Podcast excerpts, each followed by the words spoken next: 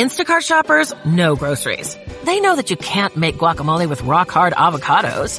They know how to quickly find those peanut butter pretzels you can never find. And they keep you in the know by giving you updates about your order along the way. Let Instacart shoppers help take shopping off your plate so you can get time and energy back for what really matters. Visit instacart.com or download the app to get free delivery on your first three orders. Offer valid for a limited time. Minimum order $10. Additional terms apply. Instacart. Add life to cart. Si te gusta este podcast, entra en ivox.com y recomiéndalo. Así le ayudarás a que gane visibilidad en la mayor biblioteca de audio a la carta en castellano, donde además encontrarás centenares de programas de radio, monólogos, audiolibros, conferencias y otros muchos audios de diferentes temáticas. Ah, y recuerda que iVox es con V.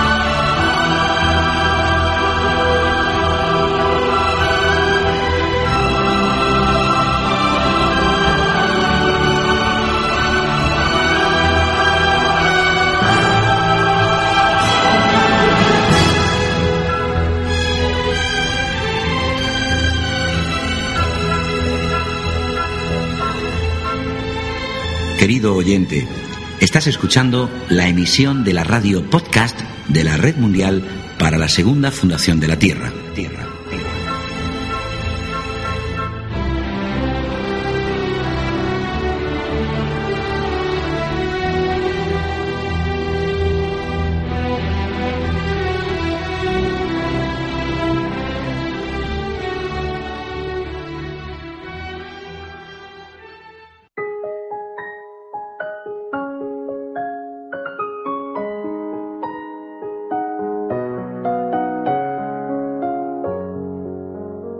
Alguien dijo en una ocasión, voy a ser sencillo y entonces tal vez comprenda lo profundo.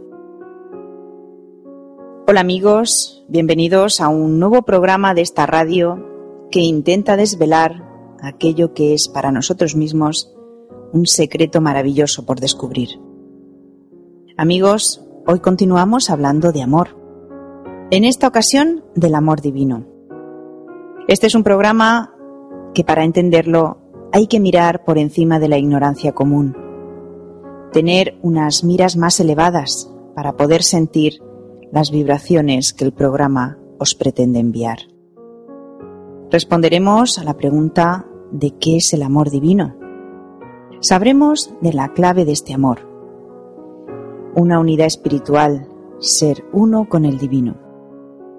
Hablaremos del sacrificio, que por cierto significa el sagrado oficio. También hablaremos de autoentrega, autoentrega de uno sin condiciones ni regateos. Hablaremos de la sumisión. Veremos estos términos en relación con la unión espiritual. Leeremos fragmentos del Gita. Unas citas célebres y unas preguntas y respuestas finalizarán el programa de hoy. Empecemos, pues, con nuestro programa.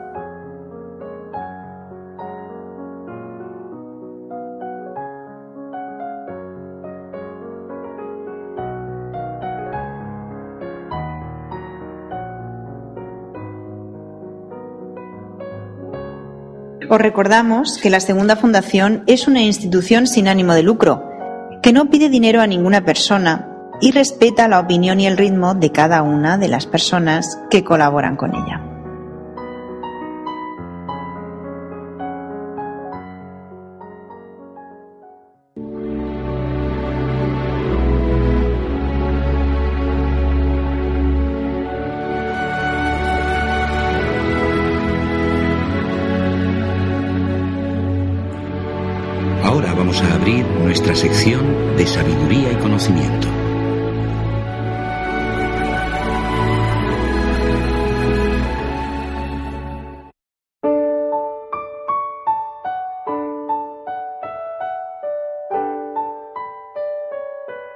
El amor divino es incondicional, no tiene límites, no tolera la estrechez, es despiadado.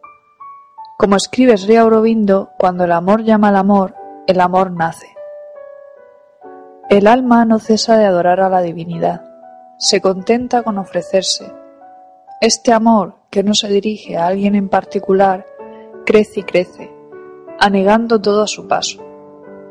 Cuando este amor despierta es cuando nosotros empezamos a sentir y saber qué es el amor. Naturalmente, ello requiere una purificación incesante antes de que este amor llegue a ser posible. El ego tiene que morir. El deseo tiene que desaparecer. Uno ha de olvidarse de sí mismo antes de estar preparado para ser anegado por el amor divino.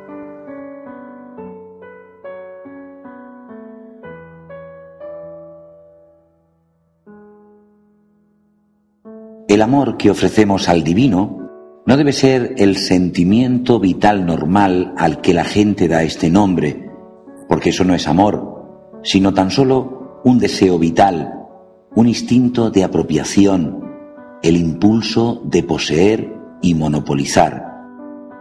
No solo esto no es amor divino, sino que no se debe permitir que se mezcle en lo más mínimo con el yoga.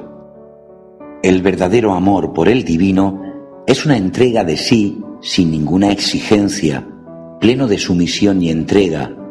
No tiene pretensiones, no impone condiciones. No se trata de un regateo. No permite la violencia que llega con los celos, el orgullo o el enfado, porque estas cosas no forman parte de él. En correspondencia, la Madre Divina se da a sí misma, pero libremente, su presencia en tu mente, tu vital, tu conciencia física, su poder recreándote en la naturaleza divina, asumiendo todos los movimientos de tu ser y dirigiéndolos hacia su perfección y realización, su amor envolviéndote y llevándote en sus brazos hacia Dios. Es esto lo que debes aspirar a sentir y poseer en todas las partes de tu ser, hasta en las más materiales. Y aquí no hay ninguna limitación de tiempo ni de plenitud. Si uno aspira realmente y lo consigue, no hay cabida para ninguna otra exigencia ni deseo frustrante.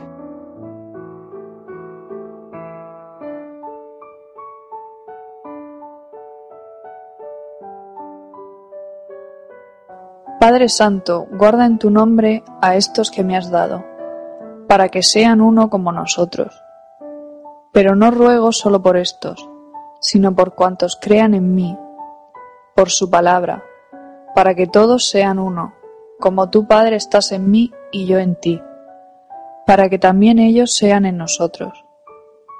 Yo les he dado la gloria que tú me diste, a fin de que sean uno como nosotros somos uno. Evangelio de San Juan. Solo un amor y unidad divinos pueden poseer en la luz lo que las formas humanas buscan en la oscuridad. Los seres humanos, engañados por su naturaleza, viven en la oscuridad, buscan la luz y la luz despertará dentro de ellos como consecuencia de la experiencia, y empezará por la comprensión de que los demás son su verdadero yo. Pues la verdadera unidad no es meramente una asociación y aglomeración como la de las células físicas, unidas por una vida de intereses comunes. Tampoco es entendimiento emotivo, simpatía, solidaridad ni estrecha aproximación. La verdadera unidad es espiritual. Su sacrificio es una autoentrega mutua, una interfusión de nuestra sustancia interior. La ley del sacrificio viaja en la naturaleza hacia su culminación en su autoentrega completa y sin reservas. Despierta en el dador y en el objeto del sacrificio la conciencia de un yo común. Esta culminación del sacrificio es hasta la cima del amor y devoción humanos cuando procuran convertirse en divinos, pues también allí la cima más esclesa del amor se proyecta en un cielo de autoentrega completa y mutua, y su cúspide es la robada fusión de las almas. Esta idea más honda de la ley terrestre está en el meollo de la doctrina, que sobre las obras, trabajar para el divino, da el Gita. El núcleo de su doctrina es una unión espiritual con el Supremo mediante el sacrificio, una autoentrega sin reservas al Eterno.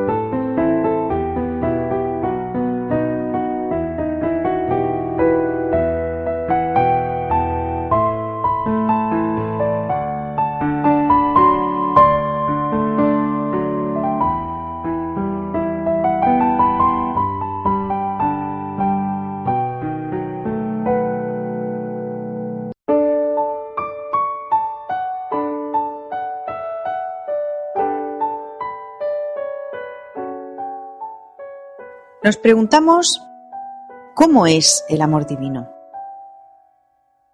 El amor y la adoración de Dios íntegros se extienden hasta llegar a ser un amor del mundo, de todas sus formas, de todos sus poderes y de todas sus criaturas. En todos es visto el divino, encontrado, adorado, servido o sentido en la unidad. Este yoga de amor te dará una fuerza potencial muy alta para llegar a la vastedad, la unidad y la libertad espiritual. Pero debe ser un amor que es uno con el conocimiento de Dios. Hay una devoción que busca a Dios en el sufrimiento para obtener consuelo, auxilio y liberación. Hay una devoción que le busca por sus dones, por la ayuda y por la protección divinas, y como fuente de satisfacción del deseo. Existe una devoción que, a pesar de ser ignorante, se dirige a Él para la luz y el conocimiento. Mientras uno esté limitado a estas formas, puede persistir aquí incluso con su más alta y su más noble orientación hacia Dios. Pero cuando el amante de Dios es también el conocedor de Dios, deviene un solo yo con el amado, porque Él es el elegido del más alto, el electo del Espíritu. Desarrolla en ti este amor absorbido de Dios, el corazón espiritualizado y elevado por encima de las limitaciones de su naturaleza inferior. Te revelará de la forma más íntima los secretos del ser inmensurable de Dios. Penetrará en ti todo el contacto, todo el influjo y toda la gloria de su poder divino, y te abrirá los misterios de un éxtasis eterno. El amor perfecto es la llave de un conocimiento perfecto. Este amor integral de Dios exige también un trabajo integral por el divino en ti y en todas las criaturas.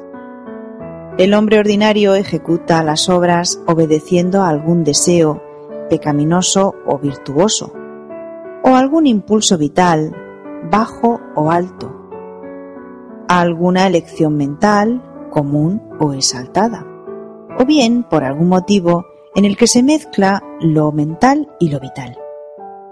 Pero la obra que tú ejecutes debe ser libre y sin deseo. La obra realizada sin deseo no crea reacción, no impone ninguna servidumbre. Ejecutada en una perfecta igualdad y en una calma y paz imperturbables, pero sin ninguna pasión divina. La unidad en el amor hará mucho más. Reemplazará a la calma impasible del comienzo por un potente y profundo éxtasis, no por el pequeño ardor del deseo egoísta, sino por el océano de un ananda infinito. Introducirá en tus obras el sentimiento emocionante y la pasión pura y divina de la presencia del amado. Se producirá una alegría intensa al trabajar por Dios en ti y por Dios en todos los seres. El amor es la corona de las obras y la corona del conocimiento.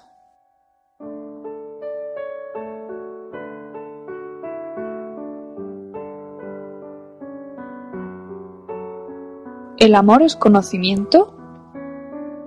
Este amor que es conocimiento, este amor que puede ser el corazón profundo de tu acción, será tu fuerza más eficaz para una consagración absoluta y una perfección completa. Una unión integral del ser individuo con el ser divino es la condición de una vida espiritual perfecta. Vuélvete pues completamente hacia el divino Haz que toda tu naturaleza sea una con Él, por el conocimiento, el amor y las obras. Vuelve completamente hacia Él tu mente, tu corazón, tu voluntad, toda tu conciencia e incluso tus mismos sentidos y tu mismo cuerpo, y remítelos sin reservas a sus manos. Deja que tu conciencia sea soberanamente moldeada por Él en un molde sin defecto de su conciencia divina. Deja que tu corazón se convierta en un resplandeciente e inflamado corazón del divino. Deja que tu voluntad sea una acción impecable de su voluntad. Deja que tus mismos sentidos y tu mismo cuerpo se conviertan en la sensación estática y el cuerpo estático del divino. Adórale y participa en los sacrificios que le ofrezcas con todo tu ser. Recuérdalo en cada pensamiento y en cada sentimiento, en cada impulso y en cada acto. Persevera hasta que todas esas cosas sean completamente suyas y hasta que desde su constante presencia transmutadora haya ocupado incluso la más común y la más exterior de las cosas, lo mismo que la cámara más sagrada y más secreta de tu espíritu.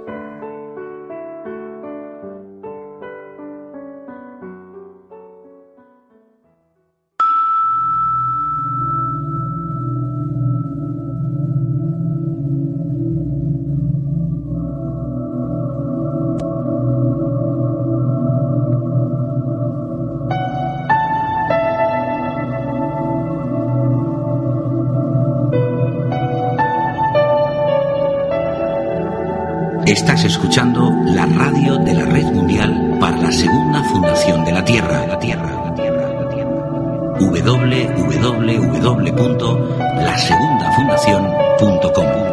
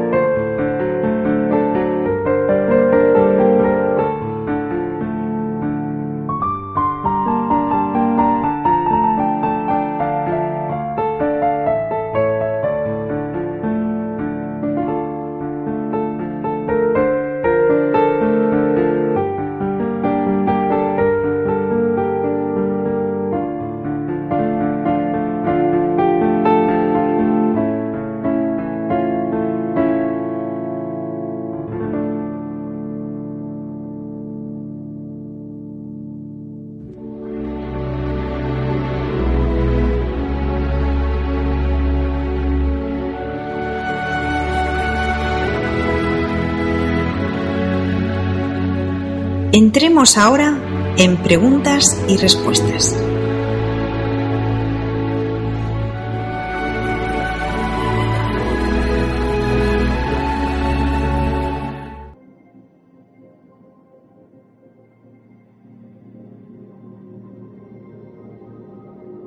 Vamos ahora con unas preguntas y respuestas a Sri Aurobindo sobre el amor divino. ¿Puede el amor psíquico del alma alcanzar por su propio poder la verdad suprema y más alta? Ciertamente. ¿Cómo se sabe si el amor que se obtiene por el divino es absolutamente psíquico, que proviene del alma?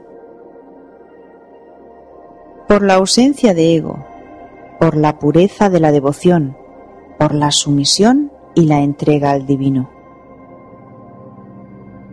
¿El amor psíquico del alma se dirige siempre hacia el divino? A veces se dirige hacia el ser humano, pero no consigue jamás su plena satisfacción hasta el momento en el que se dirige hacia el divino. ¿Es el amor psíquico del alma lo mismo que el amor divino? No. Hay un amor psíquico humano, caracterizado igualmente por la ausencia de ego, la fidelidad y la entrega de sí a un ser humano. ¿Puede el amor divino expresarse a través de las emociones humanas? ¿Cómo podría el amor divino expresarse de tal manera? Dejaría de ser divino para convertirse en humano. Si lo que quieres decir es que en el amor divino hay alguna cosa que, aunque mucho más grande, guarda una cierta relación con el humano, eso sí es posible. ¿Es el amor divino lo que impulsa a emprender el yoga? No. Puede suceder que el amor humano se oriente hacia el divino, pero el yoga se inicia bajo la influencia de múltiples motivaciones, no solamente bajo el influjo del amor. ¿No hay emoción en el amor divino? Hay un sentimiento intenso, pero no lo que los hombres llaman emoción, que no es más que una cosa superficial y pasajera. La intensidad del amor divino no produce jamás ninguna perturbación en parte alguna del ser. ¿Es la emoción la expresión de la felicidad, del ananda? ¿De qué manera podría la emoción expresar el ananda? La emoción puede ser producida por un toque de ananda en la conciencia, pero no puede expresar el ananda. El ananda se expresa a sí mismo. ¿Cuál es la verdadera manera de manifestar el amor divino? Orientarse hacia el divino con una ausencia de ego cada vez más completa. ¿Es posible recibir el amor divino antes de la transformación integral? Solo en parte.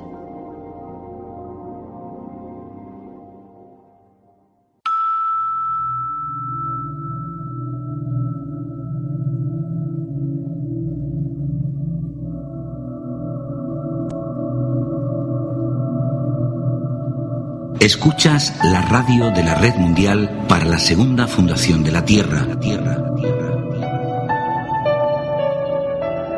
Si quieres colaborar con este movimiento o aportar información, contacta con nosotros a través de radio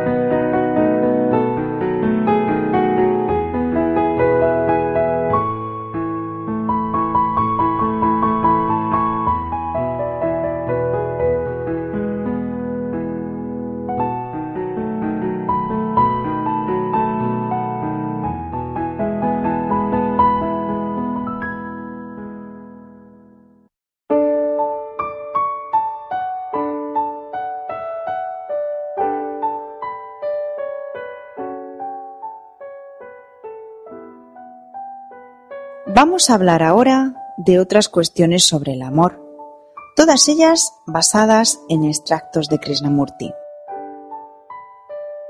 Vuestra mente, dice, está pues condicionada por las opiniones, la tradición, el conocimiento y por vuestras ideas sobre el amor, que os hacen actuar de cierta manera. Si queréis una definición, podéis mirar cualquier diccionario, pero las palabras que definen el amor no son el amor. Buscar meramente una explicación de lo que es el amor es estar aún atrapado en las palabras, las opiniones, que se aceptan o rechazan de acuerdo con vuestro condicionamiento.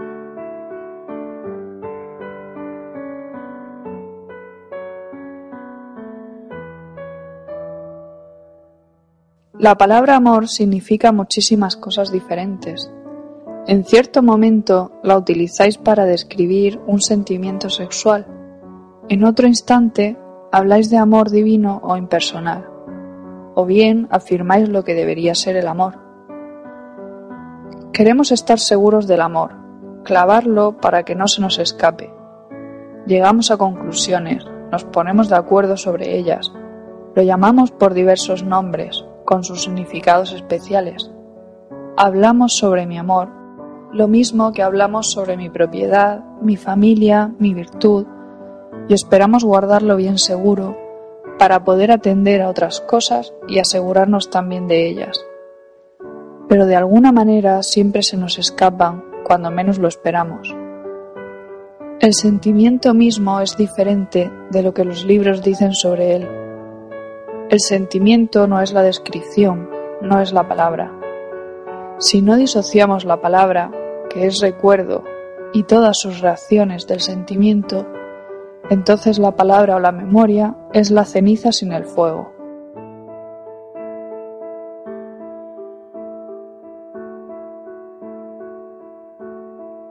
El yo jamás puede conocer el amor, solo puede conocer el deseo con sus contradicciones y miserias. El amor, dice Krishnamurti, no es cosa que pueda ser perseguida, ganada. No se puede comprar mediante la práctica de la virtud. Todos esos empeños son las modalidades del yo y del deseo.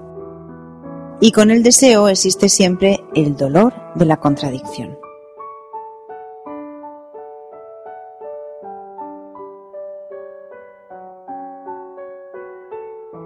Dividir el amor en esto o aquello es mundano. De esta división se saca provecho. El amor es acción y todo lo demás es reacción. Un acto nacido de la reacción solo engendra conflicto y dolor.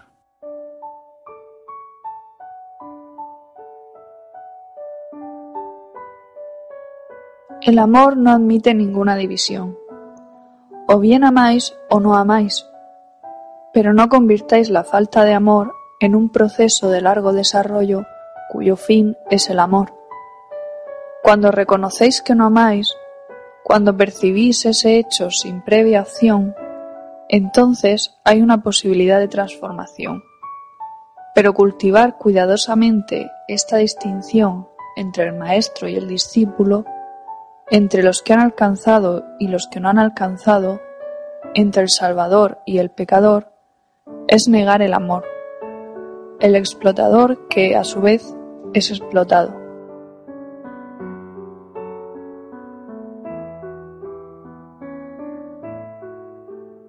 Con la comprensión de lo que es, llega el inagotable amor, la ternura, la humildad.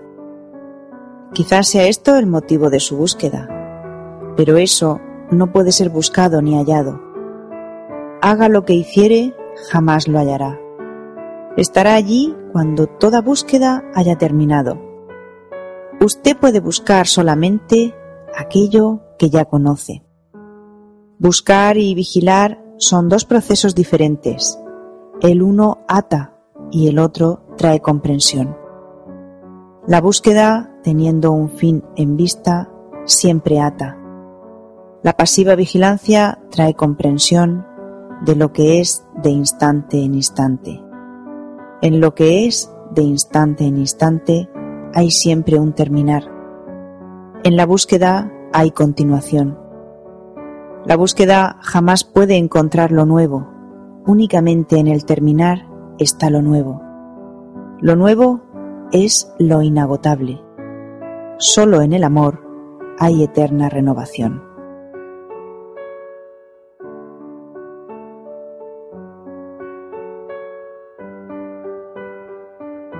El amor no es un medio para un fin, es su propia eternidad. Cuando yo lo utilizo a usted y usted me utiliza a mí, dice Krishnamurti, cosa que generalmente se llama convivencia, somos recíprocamente importantes, solo como medio para el logro de alguna otra cosa. Por lo tanto, no somos importantes en absoluto los unos para los otros. De esta mutua utilización deben surgir inevitablemente el conflicto y el antagonismo. Así pues, ¿qué va usted a hacer?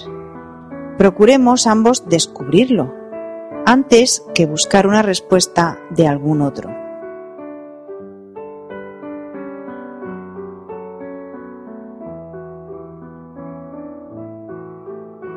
Cuando está la mente quieta, que no aquietada, es cuando surge un factor verdadero, el amor.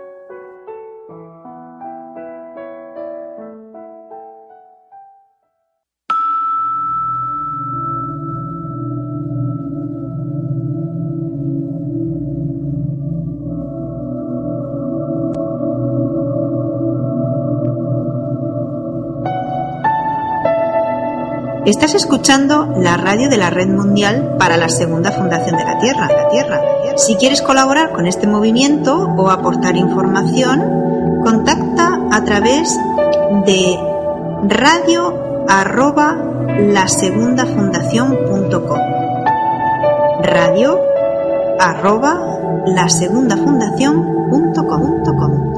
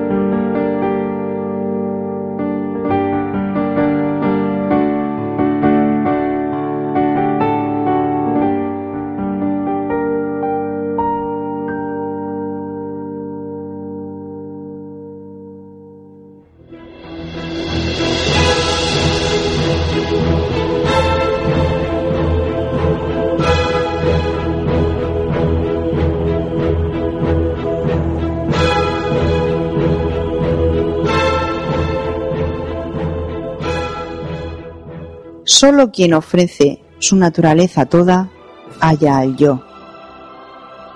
Solo quien puede darlo todo disfruta por doquier al todo divino.